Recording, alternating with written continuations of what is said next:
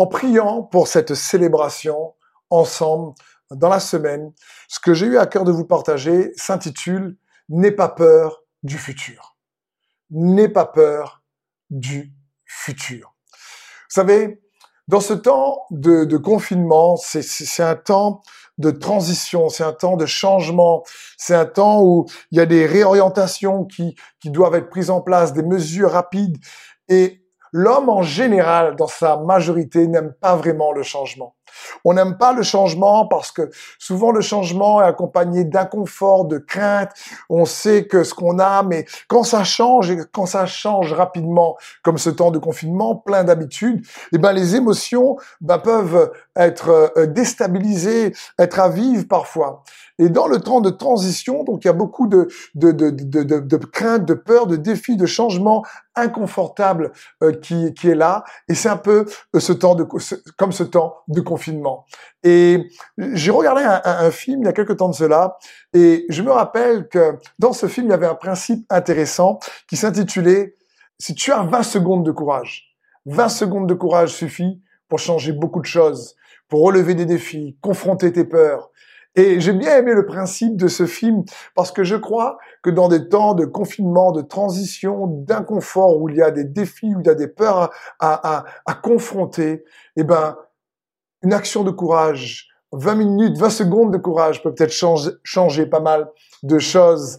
Et, et c'est bon de, de s'encourager les uns les autres à le faire. Pourquoi?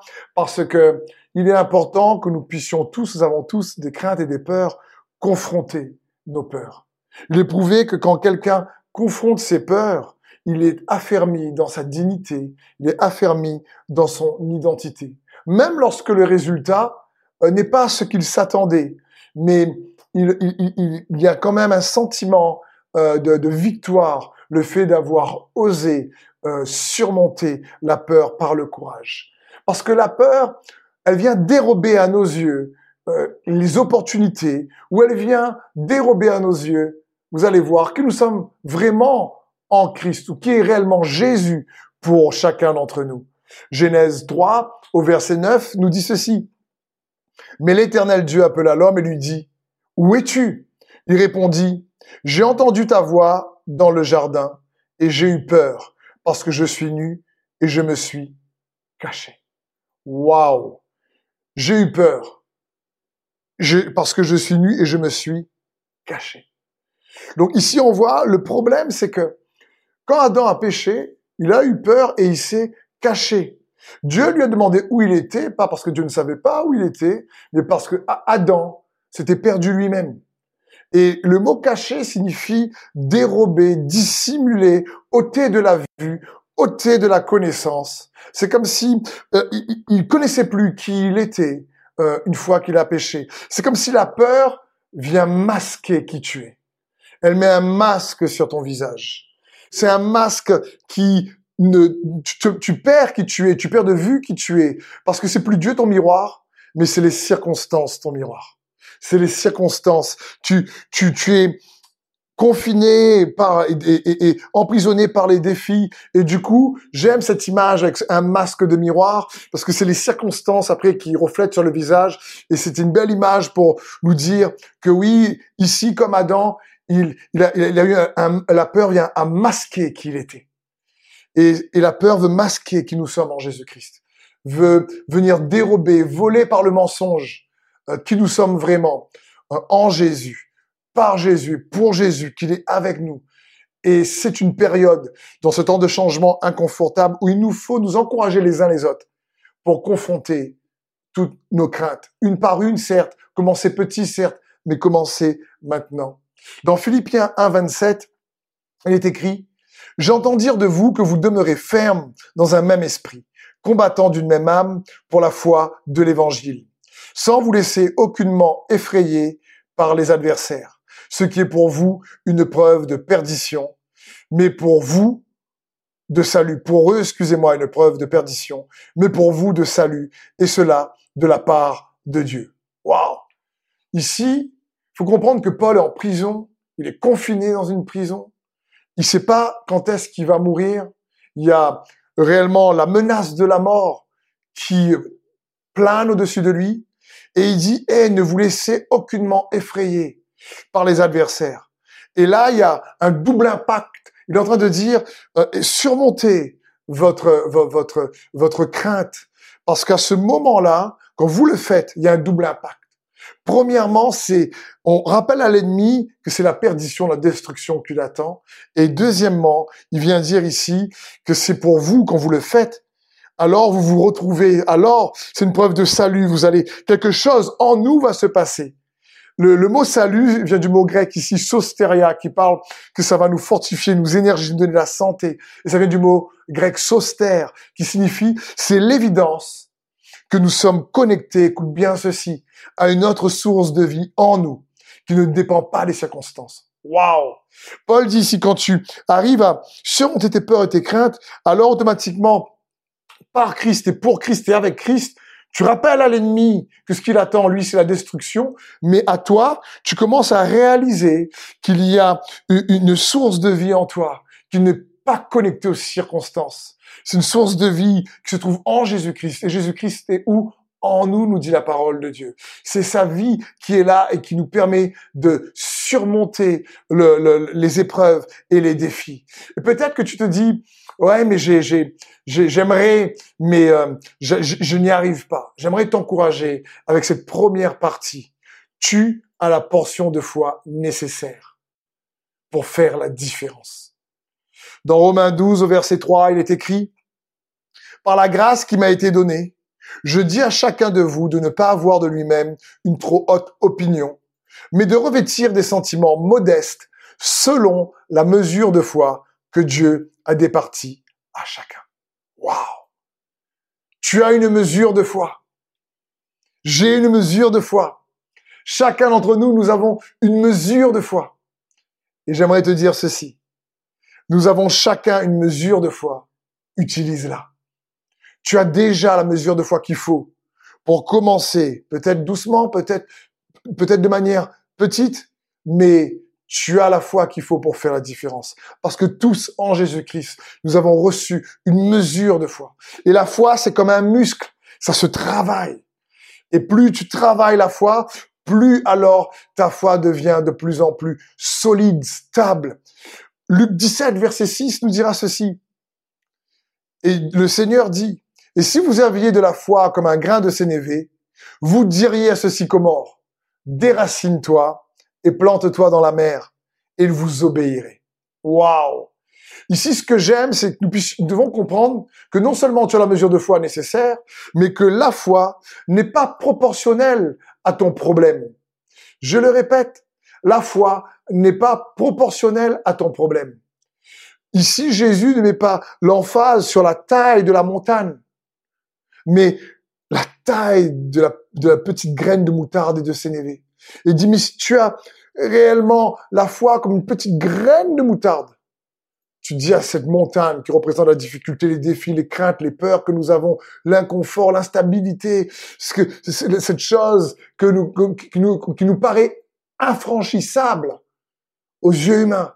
Mais une petite graine de sénévé est capable de la dire de se déplacer. Parce que souvent, on peut penser qu'il faut une grande foi pour déplacer une grande montagne. Non, c'est parce que Jésus dit, une petite foi peut déplacer une grande montagne. Tu as la mesure de foi qu'il faut. Et la foi n'est pas proportionnelle à ton problème. Un autre passage nous dira ceci, Luc 8, 25.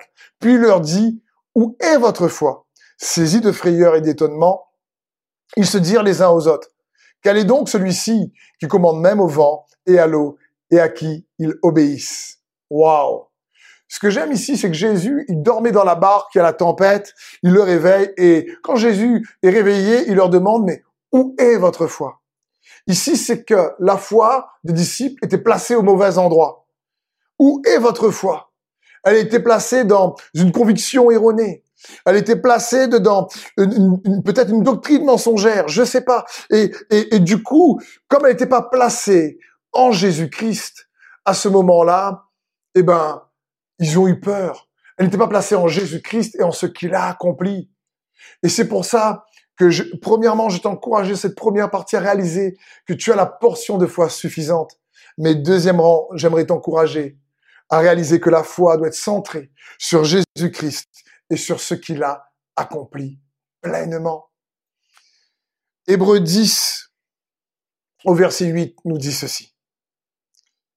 Il commence ainsi par dire, tu n'as voulu ni sacrifice ni offrande, ni holocauste, ni sacrifice pour le péché. Tu n'as pas pris nul plaisir. Pourtant, ces sacrifices sont offerts conformément à la loi. Ensuite, il déclare, Voici, je suis venu pour faire ta volonté. Ainsi, il abolit le premier état des choses pour établir le second. J'aimerais te dire, garde ton focus sur la nouvelle alliance. Garde ton focus sur la nouvelle alliance. Ici, dans le passage que nous avons lu ensemble, dans Hébreu, il est écrit ici, mais c'est pour faire ta volonté. Jésus parle ici, l'auteur des Hébreux parle de Jésus en disant qu'il est venu faire la volonté du Père. Et c'était la volonté du Père qu'on ne fonctionne plus à partir de l'ancienne alliance, mais à partir de la nouvelle alliance. Et qu'il a aboli le premier état des choses pour établir le second état des choses. C'est comme si l'ancien était bon pour un temps et c'est devenu aujourd'hui obsolète. Il nous faut quelque chose de nouveau. L'ancien est obsolète. Un peu comme une, machine à écrire, ici, vous voyez, qui était fonctionnelle pour un temps. Mais aujourd'hui, c'est l'ordinateur. La, machine à écrire, bah, pendant un temps, c'était, c'était hyper pratique. C'était bien. Mais aujourd'hui, on pouvait même pas communiquer sur une machine à écrire par Internet. Donc, il nous faut l'ordinateur.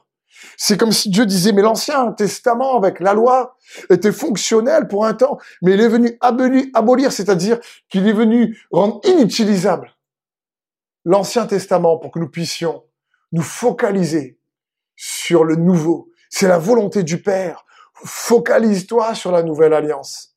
Concentre ta foi sur Jésus-Christ et sur ce qu'il a accompli. D'ailleurs, dans cette nouvelle alliance, Jésus nous a donné un commandement nouveau qui ne se trouve pas sur la tablette des dix commandements.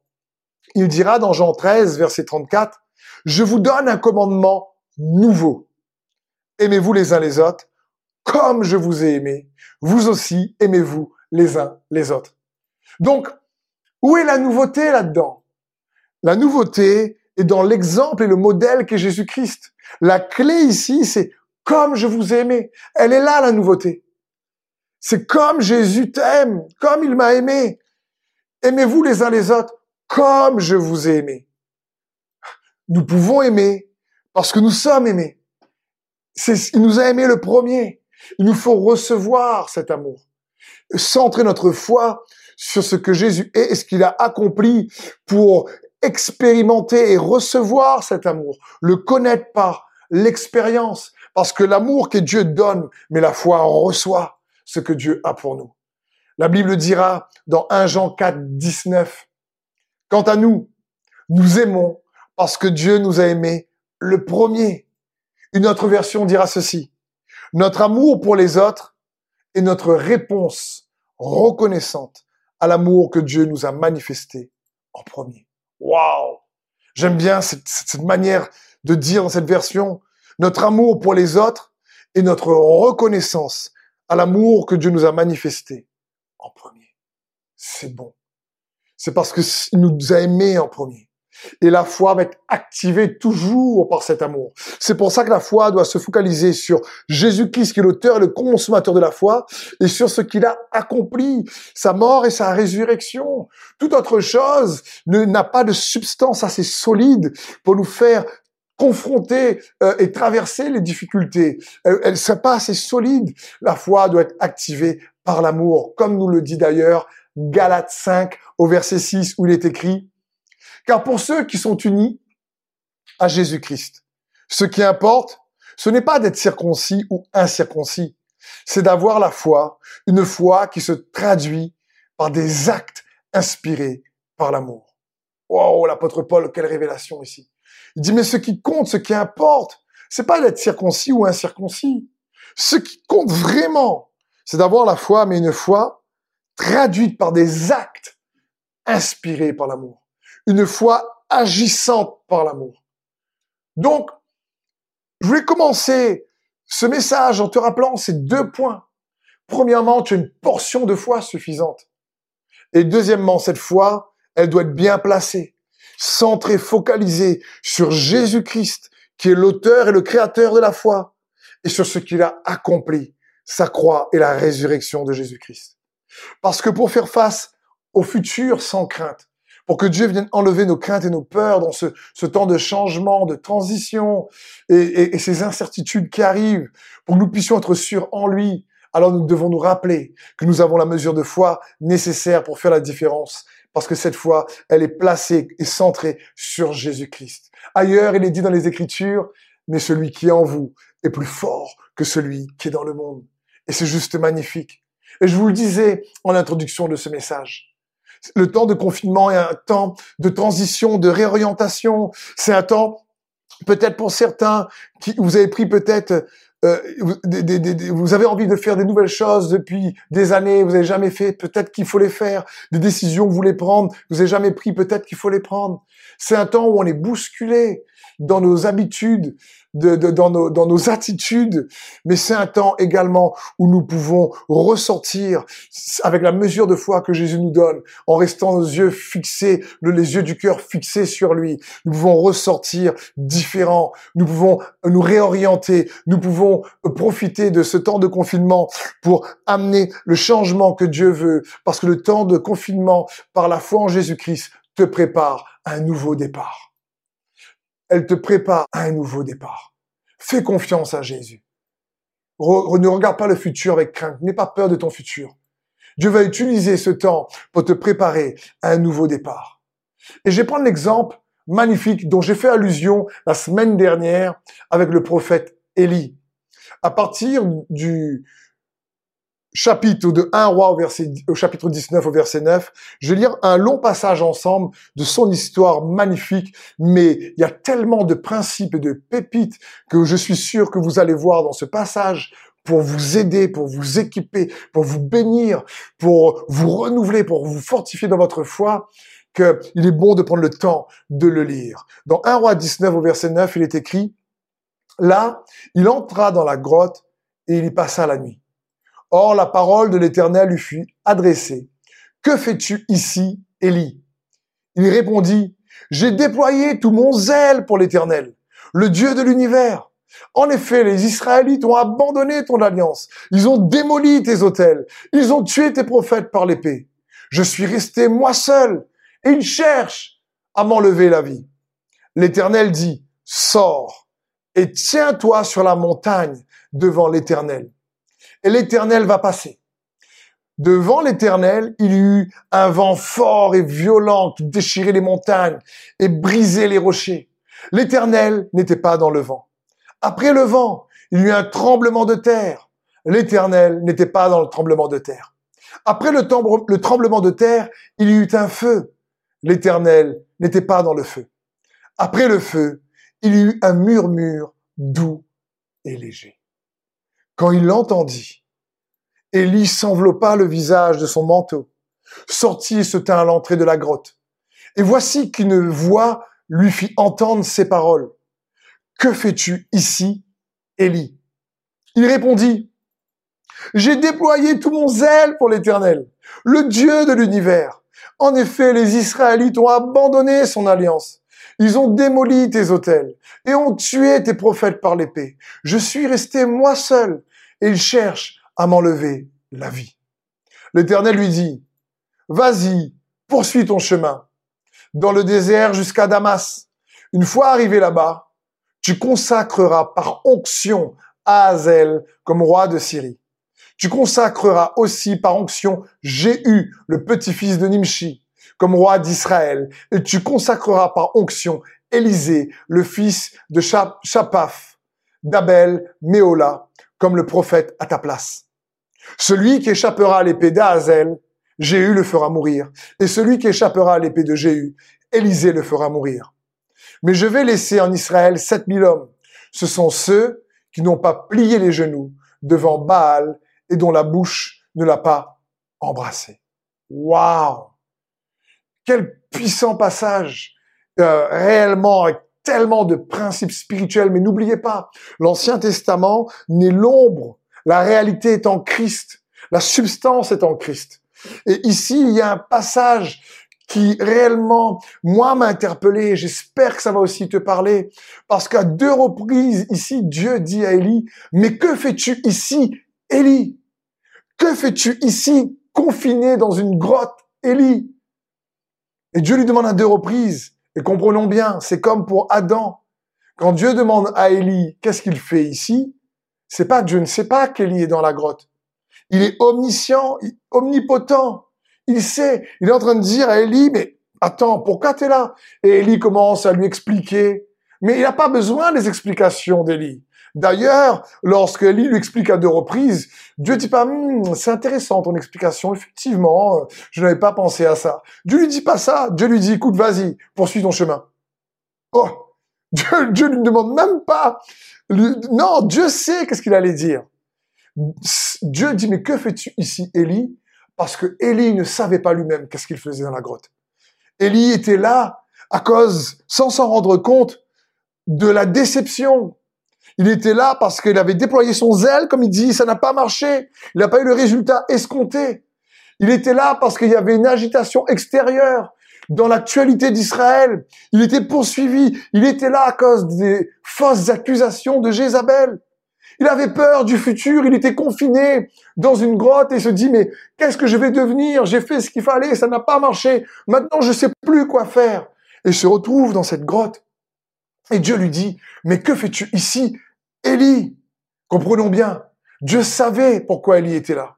Mais Élie ne savait pas. Vous savez pourquoi? Parce qu'avant d'être dans une cave naturelle, Élie était dans une cave spirituelle. C'était dans sa tête, dans son cœur que ça se passait.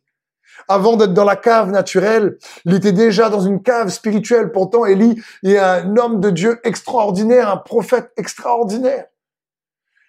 Et il était là, mais dans l'agitation, il s'est déployé dans son zèle, dans tout ce qu'il faisait pour Dieu, dans le temps de ministère, euh, euh, confronter les faux prophètes, confronter le roi Akab et Jézabel. Et il n'arrêtait pas zélé dans le jeûne et la prière. Élie est tellement un homme de Dieu extraordinaire que c'est lui avec Moïse qui va se retrouver sur le mont de la transfiguration avec Jésus. Je veux dire, c'est juste incroyable. Et Dieu n'est pas déçu, Dieu lui en veut pas parce qu'il se trouve dans la cave. Euh, euh, quelque temps après, il est enlevé par Dieu, hein, par un chariot de feu. Élie ne connaît même pas la mort, nous dit la parole de Dieu. Parce que Dieu voulait juste que lui, il se rend compte qu'il était arrivé dans une cave parce qu'il était dans une agitation, parce qu'il était euh, peut-être tellement en train de constamment euh, euh, servir Dieu. Il faisait des choses pour Dieu, mais il a oublié d'être lui-même restauré par Dieu. Et peut-être que cette période de confinement ou de cave pour certains, c'est comme ça pour certains d'entre nous. Peut-être que certains étaient déjà agités dans leur être intérieur, souffrant de la solitude, et le confinement ne vient que rehausser, mettre en évidence ça. J'aimerais te dire, comme Élie, Dieu veut te toucher, t'aider pour enlever cela. Peut-être que le travail, l'agitation avant cette période de confinement nous a pas laissé le temps de nous poser et de dire Seigneur, j'ai besoin de recevoir de toi. Il voulait que les choses se calment, que tu revois la lumière éveillée dans ton cœur et que tu passes du temps avec lui. Tu passes du temps dans sa parole. Dieu était en train de préparer Élie comme il veut te préparer un nouveau départ. Dieu était en train de préparer Élie comme il veut te préparer un nouveau départ. N'aie pas peur du futur qui s'en vient, comme diraient mes amis canadiens. N'aie pas peur, il est avec toi. Comme Élie, Élie était, il était là dans la cave, confiné. Il regardait dans son passé, il regardait de manière rétrospective et n'arrivait pas à voir le futur.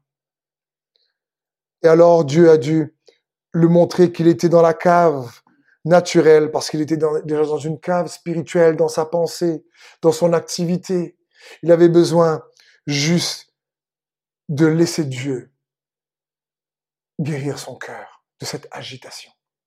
Le confinement avec Dieu, ce n'est pas un endroit pour se perdre, mais pour se retrouver en lui, pour nous réorienter, pour laisser Dieu réellement nous amener dans son repos Élie a choisi dans ce lieu d'être sincère et authentique avec Dieu. Il s'est humilié devant Dieu parce qu'il était trop agité et il a retrouvé le repos de Dieu. C'est juste magnifique. Comment? C'est juste bon. Dieu parle avec lui, lui demande que fais-tu ici? Et il s'est rendu compte qu'en fin de compte, il avait besoin de laisser Dieu exercer son ministère dans son cœur. C'est bien d'exercer le ministère envers Dieu, de servir Dieu. Mais vous savez quoi? Dieu veut aussi te servir. Et Dieu prend plaisir à te servir. Dieu prend plaisir à ce que tu mets une pause pour que lui puisse te montrer, me montrer ce qu'on a dans nos cœurs au travers de sa parole et recevoir ce qu'il a de lui. Dieu prend plaisir à nous servir. C'est pour ça que le Seigneur des Seigneurs et le Roi des Rois, Jésus-Christ, est venu sur terre, lui qui est Seigneur, pour servir. Il a dit que le plus grand qui va être parmi vous, celui qui va être le plus grand parmi vous, qui soit le serviteur de tous. Il est venu pour servir et Dieu veut te servir. C'est ça la meilleure part dont il parle également à Marthe et Marie quand Marthe est dans l'agitation parce qu'elle sert et alors que Marie, sa sœur, au pied de Jésus, elle l'écoute. Qu'est-ce que Marie était en train de faire? Elle laissait Dieu la servir avec sa parole. Sa parole était en train de encourager son cœur. Sa, parole était en train de, défaire les, les, mensonges. Sa parole était en train d'amener la lumière de la vérité qui chasse les ténèbres dans le cœur. Et toi qui me regardes, je crois que c'est ce que Dieu est en train de faire, euh, seul ou en famille ou entre amis. Euh, et si tu es là pour la première fois, je, je crois que c'est ce que Dieu veut faire dans ton cœur. Il veut que tu le laisses aussi te servir. Et c'est juste incroyable quand Jésus a dit à Pierre, il voulait laver les pieds de ses disciples. Et Pierre a dit, non, non, non, je ne veux pas que tu laves mes pieds, je veux pas que tu me sers. Parce que Pierre dit, non, non, non, toi, Seigneur, me laver les pieds. Attends, non, tu es Seigneur, je veux pas que tu me laves les pieds. Ça se trouve, cette histoire dans Jean 13. Et, Jésus répond à Pierre, attends, si tu me laisses pas te laver les pieds, alors tu n'auras pas de part avec moi. Et Pierre, qui est un disciple, un apôtre extraordinaire, a dit non pas les pieds, mais la tête le corps, tout le reste. Non, Jésus dit non, si tu m'appartiens, vraiment, mon sang te lave. Et il me faut te laver les pieds. Jésus est en train de dire, mais laisse moi aussi te servir. Dieu aime exercer le ministère envers toi. Dieu aime délivrer, libérer, guérir, restaurer, fortifier, relever, redresser, euh, empuissancer. Dieu aime. Il n'éteint pas l'aluminium qui fume. Et il est venu pour nous servir sa vie et nous donner sa vie. Et c'est ce qu'il désire. Et, et, Élie, là, avait tellement lui donné sa vie pour Dieu qu'il n'avait pas pris le temps de recevoir la vie de Dieu. Et dans le temps de confinement, dans la cave, Dieu lui dit, mais que fais-tu ici, Élie? Qu'est-ce qui se passe? Pourquoi es-tu là? Et dans ce temps de confinement, pour nous, je pense que c'est pareil, que Dieu veut que nous puissions recevoir de sa vie dans ce temps comme on a vu dans cette vidéo, prendre un temps, peut-être le matin en se réveillant, ou là, comme tu le fais, derrière ton écran, recevoir de sa parole. Il n'était pas, et Dieu n'était pas dans le sensationnel, dans l'agitation du tonnerre, du vent, du tremblement de terre, du feu. Dieu était dans le murmure doux et léger. Dieu a murmuré, et quand Élie entendu, il était plus apaisé, il a entendu. Que fais-tu ici? Il ne cherchait pas le sensationnel à ce moment-là. Il cherchait à écouter la voix de Dieu. Et pourquoi? C'est pour entendre les murmures, il faut être proche. Je ne peux pas murmurer à quelqu'un s'il est à 10 mètres. Mais si quelqu'un est proche de moi, je peux murmurer dans son oreille. Cela signifie qu'Élie a entendu le murmure doux et léger parce qu'il était proche de Dieu. La cave, le confinement lui a rendu proche de Dieu. Il s'est rapproché de Dieu dans le calme et a commencé à entendre la voix de Dieu. Ses oreilles spirituelles ont été aiguisées. C'est un nouveau Élie qui ressort de la grotte. C'est, un Élie qui, cette fois-ci, il ne parle plus que c'est la faute de Jézabel ou du peuple. Il a compris. Il, il regardait au mauvais endroit. Ses pensées étaient agitées. Elle, était, elle le rendait déjà captif. De, de la, la, la, la, liberté, la joie ne pouvaient pas s'exprimer au travers de lui. Et Dieu avait besoin de lui montrer que, au travers d'une cave naturelle, eh ben, il allait être libéré de cette cave qu'il était en train d'entrer dans, dans, dans sa raison.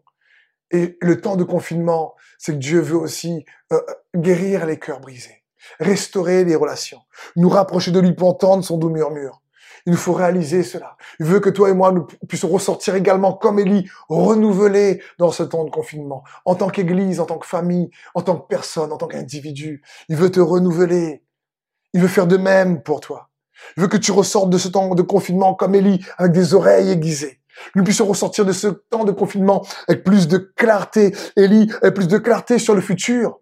Il, était, il savait plus quoi faire. Il dit, mais j'ai fait ça, ça n'a pas marché, je sais plus quoi faire. Je suis là, j'ai, j'ai acheté, j'ai besoin de toi, Jésus. Mais après avoir entendu le doux murmure, ah, il sait, ouais, c'est clair maintenant, c'est clair, le plan de Dieu euh, pour lui à nouveau clarifié.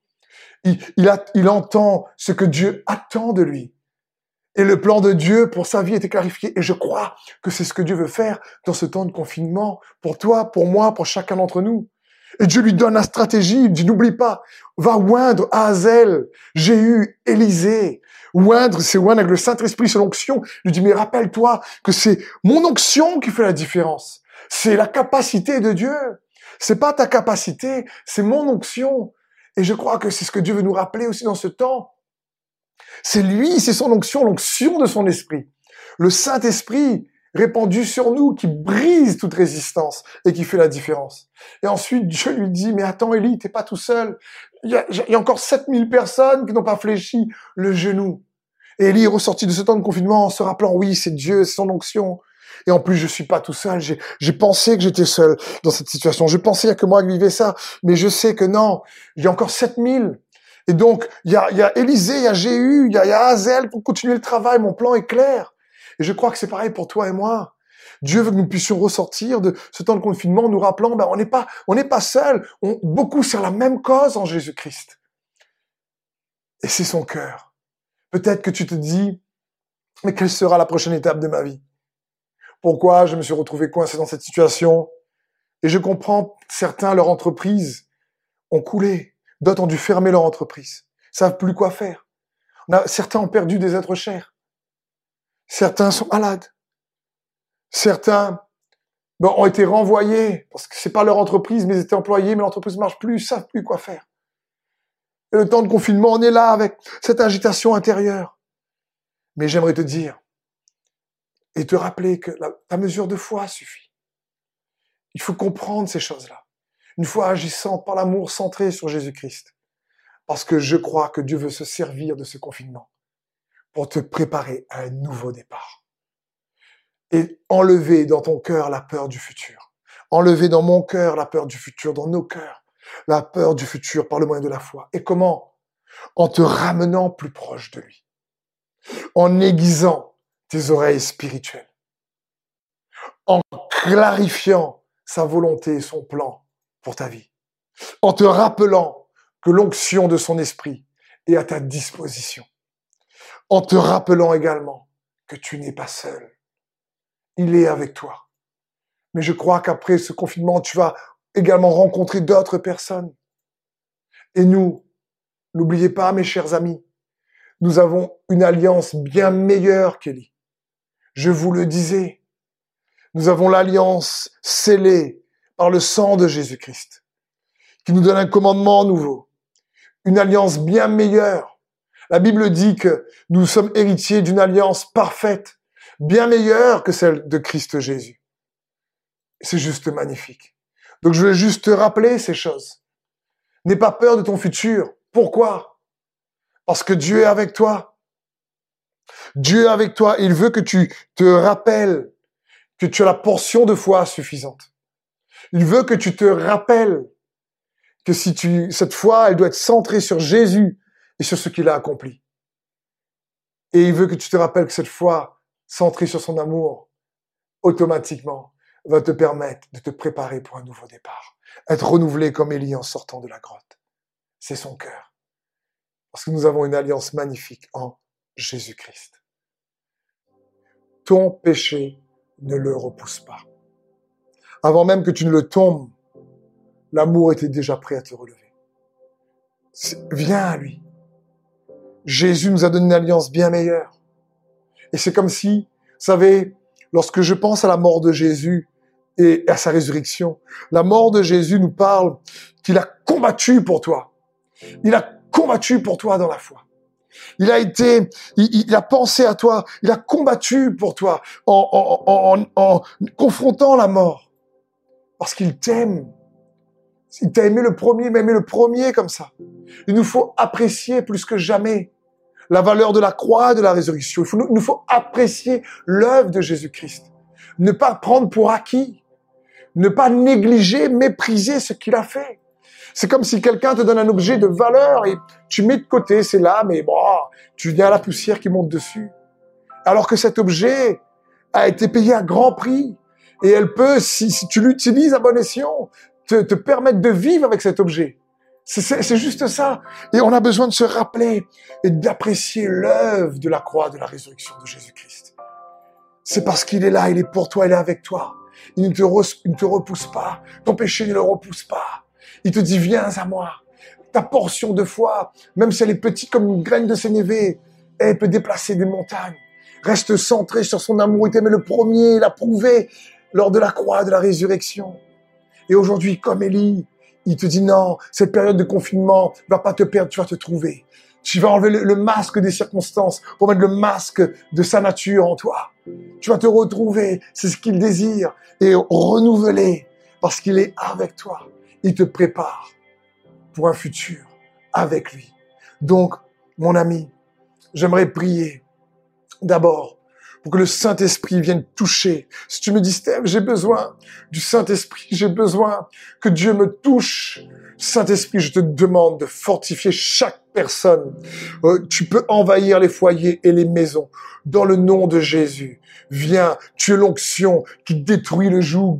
Et, tu as rappelé cela au prophète Élie. C'est ton onction qui détruit le joug par le, moyen de la foi et l'autorité du nom de Jésus. Je, monte devant toi toutes ces requêtes de prière de mes frères et de mes sœurs, tous ceux qui ont besoin pour les couples qui en ce moment sont sous tension, pression, pour les, relations tendues, pour les relations qui en, ce moment sont, sont en train de se fragiliser. Amen. La puissance de la réconciliation dans le nom de Jésus. Saint-Esprit touche. Je te prie également pour tous ceux qui ont une allergie, que ce une allergie de peau. On a eu un témoignage tellement magnifique et on va tout faire pour le mettre en vidéo pour vous. Dieu a béni une famille d'un miracle puissant euh, euh, réellement ces, ces, ces jours-ci dans notre famille d'église. Maladie incurable d'allergie, euh, mais que Dieu a totalement guéri. Dans le nom de Jésus, je libère ce témoignage et dans le nom de Jésus, si tu as un problème d'allergie, que maintenant, Saint-Esprit, touche des personnes qui ont des kystes. Maintenant même, si vous pouvez toucher votre kyste là où, il, là où il est, Dieu veut vous guérir de ces kystes. Maintenant, Saint-Esprit, touche. Je veux prier maintenant pour tous ceux et celles qui ont un problème réellement de digestion également. Dans le nom de Jésus, Saint-Esprit touche. Et pour tous ceux et celles qui ont des problèmes d'articulation, au coude, à la poignée, à la cheville, au genou, à la hanche, à l'épaule, au cou, maintenant dans le nom de Jésus. Maintenant même, Saint-Esprit, que ta présence envahisse les frères et les sœurs, maintenant même, je te prie pour que tu agisses, que tu reçoives toute la gloire. Jésus, merci pour ces frères et ces sœurs que tu touches. Merci Jésus de, de envahir les maisons. Il n'y a pas de distance entre eux et moi. Pourquoi? Parce que tu réponds à la foi. Je te prie pour tous ceux qui souffrent d'insomnie, puissent en ton nom Jésus recevoir ton repos puisse en ton nom recevoir ta paix, puisse en ton nom recevoir pleinement Jésus-Christ, cette paix, et puisse dormir tranquillement. Seigneur, merci. Je vais pas être trop long dans cette célébration, mais si aujourd'hui ce message t'a parlé, si aujourd'hui tu sens que réellement, il faut que tu reviennes à Jésus parce que tu le connaissais, peut-être que tu t'éloignais. Ou si aujourd'hui, tu le connaissais pas, tu as suivi avec la famille, on t'a invité, peut-être que tu arrivé par hasard.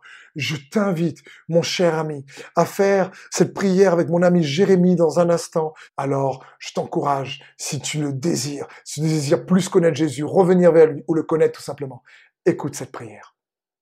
Bonsoir, chers amis. Nous espérons que cette prédication du pasteur Steve vous a béni et nous prions à ce que la parole de Dieu puisse porter un fruit qui demeure dans vos cœurs et dans vos vies. Et j'aimerais prendre ce temps pour les personnes qui ne connaissent pas encore Jésus ou vous connaissez Jésus mais vous vous êtes éloigné. Et dans ce temps de prédication, vous avez senti l'appel de Jésus dans votre cœur. Si c'est le cas, j'aimerais euh, vous lire un passage dans la parole de Dieu dans le livre de Romains au chapitre 10 verset 9, il est écrit En effet, si de ta bouche tu déclares que Jésus est Seigneur, et si dans ton cœur tu crois que Dieu l'a ressuscité, tu seras sauvé.